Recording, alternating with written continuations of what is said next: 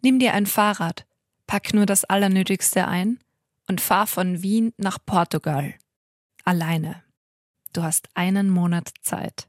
Natürlich habe ich Angst gehabt in der Situation, weil du bist irgendwo im Nirgendwo und äh, bist auf dich selber gestellt. Life is a story. Story One, der Podcast. Hi, hi, willkommen zur neuen Folge. Heute machen wir uns endlich auf die Reise nach Portugal. Wenn du Christian noch nicht kennst, dann hör dir am besten Part 1 seiner Geschichte im Podcast an. Er heißt Zerdenker auf Story One. Und genau das ist er. Du kannst dieser Geschichte hier besser folgen, wenn du ihn als Person ein bisschen einschätzen kannst.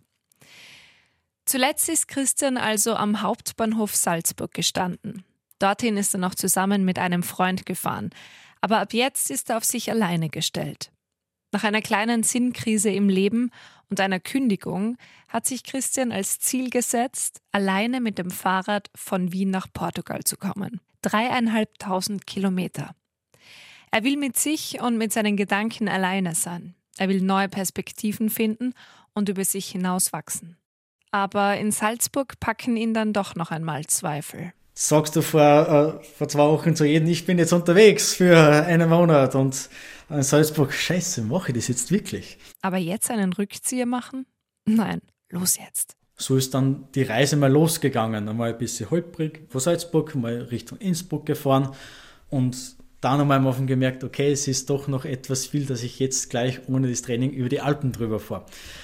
Und haben wir gedacht, okay, ich habe mir selber so einen Joker gesetzt, ich äh, möchte nur dreimal den Zug verwenden. Und ich dachte, okay, den ersten setze ich jetzt ein und bin halt mit dem Zug dann über den Brenner gefahren bis nach Verona. Dann in Verona ausgestiegen und dachte, okay, jetzt geht's los. Die Situation war lustig, da bin ich mit dem Zug um 4 Uhr in der Früh losgefahren und dann komme ich in Verona an. Es war also 9 Uhr oder irgendwas in der Richtung. Steige aus, brütende Hitze, darf nicht vergessen, es war August. Okay, Durchschnittstemperatur heute sind 32 Grad. Du musst halt immer schauen, dass du dann auf die 20 km/h bleibst, weil das heißeste, was ich gehabt habe, waren 37 Grad, ohne Wolken, ohne Wind, einen leichten Hügel hinauf. Da musst du dann schauen, dass du auf 20 km/h bleibst, weil sonst ist schon wieder so heiß, dass du erst recht schwitzt. Du musst halt den Fortwind haben. Das ist dann auch gleichzeitig ein Anreiz, damit du immer weiterfährst.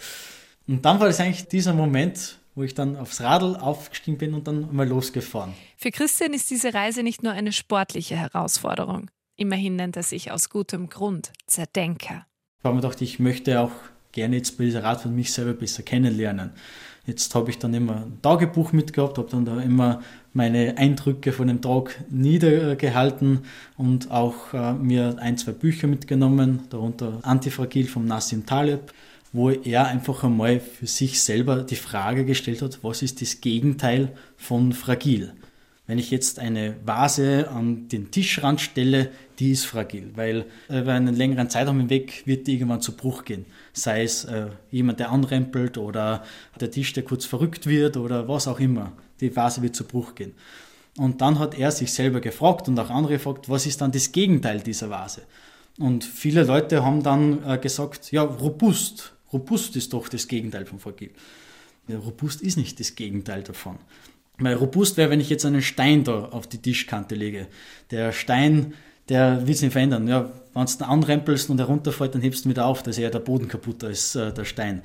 Was wäre jetzt das Gegenteil? Das wäre eine Vase, wenn ich sie an den Tischrand stelle, dass wenn sie runterfällt, härter wird, als sie vorher war. Also umso öfter ich diese Vase hinunterhaue, umso stabiler wird diese Vase.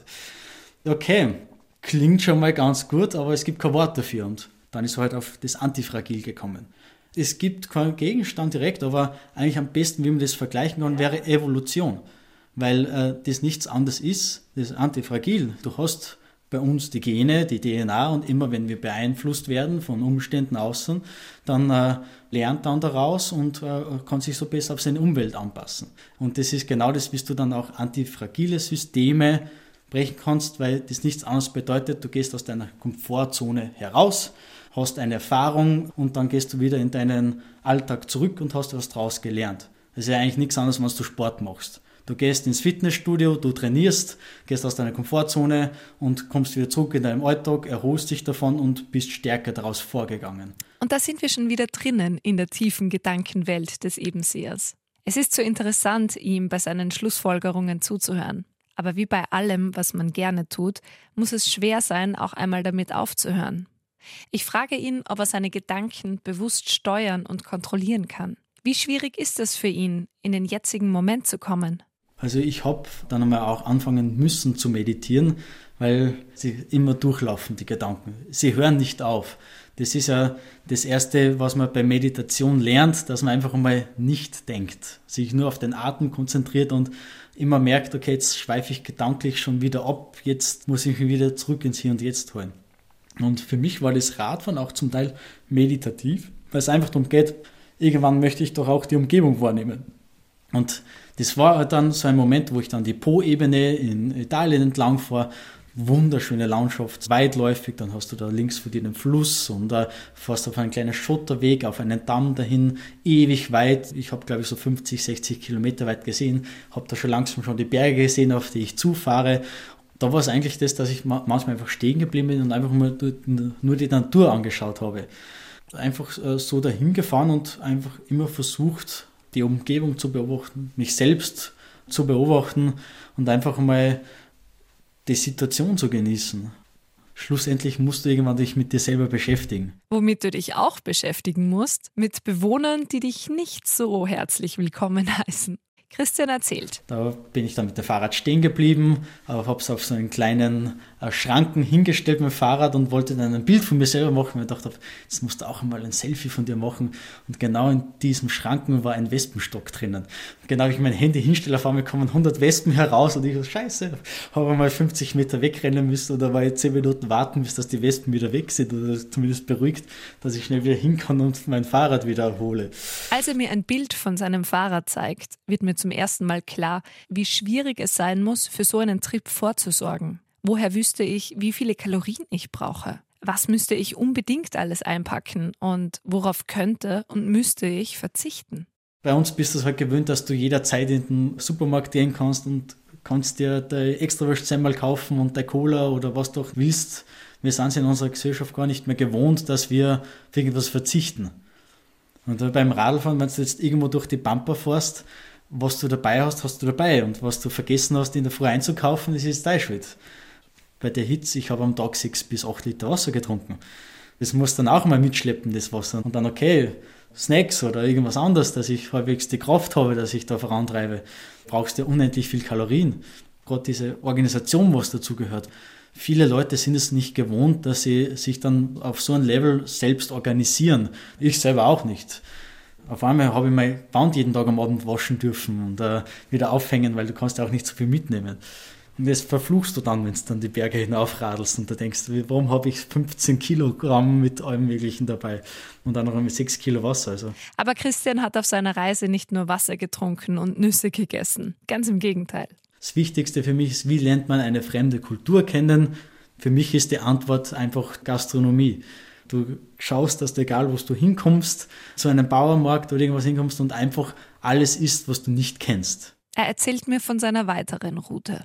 Ja gut, dann habe ich die Po-Ebene verlassen, bin dann Turin hinein, habe mir die Stadt ein bisschen angeschaut und dann habe ich gewusst, was jetzt ansteht. Es war jetzt dann von Turin runter Richtung Süden, aber gleich wieder rauf über die Alpen drüber, damit ich endlich zum Mittelmeer komme.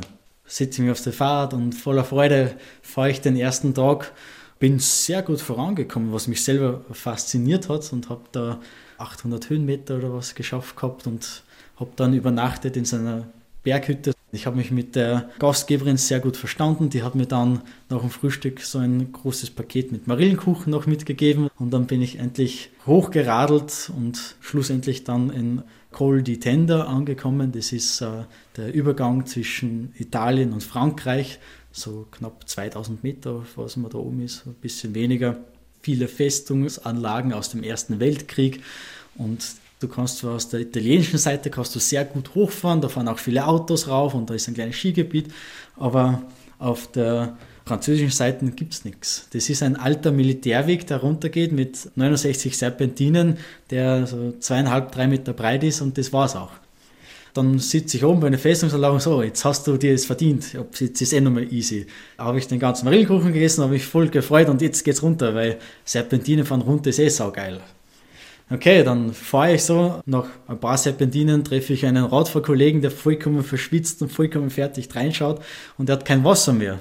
Und ja, ich bin eh bald im Tal unten, habe ihm eineinhalb Liter von meinem gegeben, habe ich nur mal eine Liter oder was übrig gehabt und dachte, du bist eh gleich unten. Habt ihr schon eine Idee, was jetzt passiert?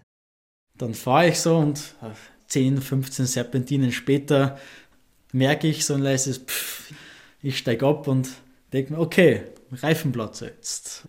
Sehr oft gesagt worden, habe ich auch vorgesagt gehabt dafür. Habe ich mir einen Reserveschlauch zugelegt und äh, ein, so ein Reparaturkit. Dann stelle ich mein Rad auf die Seite und es ist noch immer steil runtergegangen. Ich habe das irgendwie zu einem Baum zugelegt, dass ich halbwegs eine Fläche habe. Dann mache ich meine Gepäckträgertaschen auf. Schaue auf der rechten Seite. Nein, nein, ich habe es auf die linke Seite gerannt. Dann schaue ich auf die linke Seite. Durchsuche meine Gepäckträgertaschen nach diesem Reservekit und dem Schlauch. Umso länger ich suche, umso mehr fällt mir ein, ich habe halt genau einen Tag, bevor ich weggefahren bin, alles nochmal umgeräumt gehabt, weil ich mir gedacht habe, ja, da kannst du es noch viel besser organisieren. Und äh, das Kit, das war anscheinend so ganz rechts hinten und ich habe dann irgendwie vergessen, das einzuräumen. So, jetzt stehe ich da mitten von den Serpentinen. Den letzten Herrn, den ich gesehen habe, das war schon wieder 40 Minuten oder was her gewesen, eine Stunde. Kein Empfang, Handyempfang, habe ich auch noch geschaut, habe ich nichts. Also ich bin jetzt komplett auf mich alleine gestellt. So, wie ist die Situation, in der ich momentan bin jetzt? Wie kann ich in die Situation eingreifen? Wie kann ich schauen, dass ich sie für mich besser löse? Du kannst im Nachhinein dann immer nur schauen, was hätte ich da besser machen können. Aber ähm, gerade wenn du in so einer Krise drinnen bist, geht es einfach darum, dass du mal schnell die Situation gut löst und dann schaust im Nachhinein, wie hätte ich es besser machen können. Ja, die Situation ist, wie sie ist. Jetzt musst du mal schauen, dass du das löst irgendwie. Okay, ich brauche etwas, was das zuklebt und äh, wie ich das dann irgendwie aufrauen kann, damit dann etwas besser hält. Ich habe dann so ein Tesa gefunden, das halt ganz gut. Habe dann äh, war so Werkzeug dabei gehabt, bisschen Schleifpapier. Es war dann gut, dass ich den Schlauch etwas aufreibe, damit dann das Desakret besser hält. Habe dann Luft hineingepumpt, hat am Anfang nicht so gut gehalten, dann habe ich es noch zweimal probiert, dann ist es endlich gegangen und so habe ich mich dann noch die restlichen 40 Serpentinen oder was waren noch runtergeschlängelt und dann hatte ich noch immer was man 50, 60 Kilometer noch weiter, bis dass ich dann endlich nach Ventimiglia gekommen bin. Ich hatte nur zur Hälfte Luft drin und musste alle 30 Minuten wieder nachpumpen, weil ich so dahin geschwommen bin. Und bin ich fünf Minuten vor Ladenschluss in einem Radzubehörshop in Ventimiglia angekommen, den ich im letzten Moment noch rausgesucht habe, habe denen mit Hand und Füß erklärt, dass ich einen Ersatzschlauch brauche für mein Fahrrad. Ich, ich, ich habe noch nie vorher in meinem Leben sowas gekauft gehabt. Zum Glück waren die dann sehr freundlich, obwohl die eigentlich schon längst zusperren wollten, haben mir dann die Schläuche gegeben und dann habe ich zum ersten Mal in meinem Leben einen Schlauch gewechselt. Ich habe nicht gewusst, wie das geht. Dann ist ein älterer Herr vorbeigegangen um die 70, der hat mir dann auch ein bisschen geholfen, dass wir das Rad wieder herrichten. Okay, dann war es so um halb acht, acht herum und ist okay, du hast jetzt seit Mittag nichts mehr gegessen, du hast fast nichts mehr getrunken, weil du kein Wasser mehr hast. Schaue ich da um die Ecke rüber, finde ein Restaurant und habe mir mal eine Pizza bestellt, dann noch ein Meeresfrüchte-Risotto, dann dazu ein Tiramisu, drei Espresso und gefühlt, glaube ich, was waren es, zwei oder drei Liter Wasser, ich weiß gar nicht mehr. Und habe mich da so voll gegessen. Der Moment hat meine Mutter angerufen, ob es mir gut geht. So, ja sicher, mir geht's voll gut. Brauchst dir keine Sorgen machen, es passt alles. Ohne seine Mutter darüber aufzuklären, dass er heute fast irgendwo auf den Serpentinen hängen geblieben wäre, verlässt er eilig das Restaurant, um in den letzten Campingplatz einzuchecken, der noch offen hat. In diese Nacht kriecht Christian fix und fertig in seinen Schlafsack.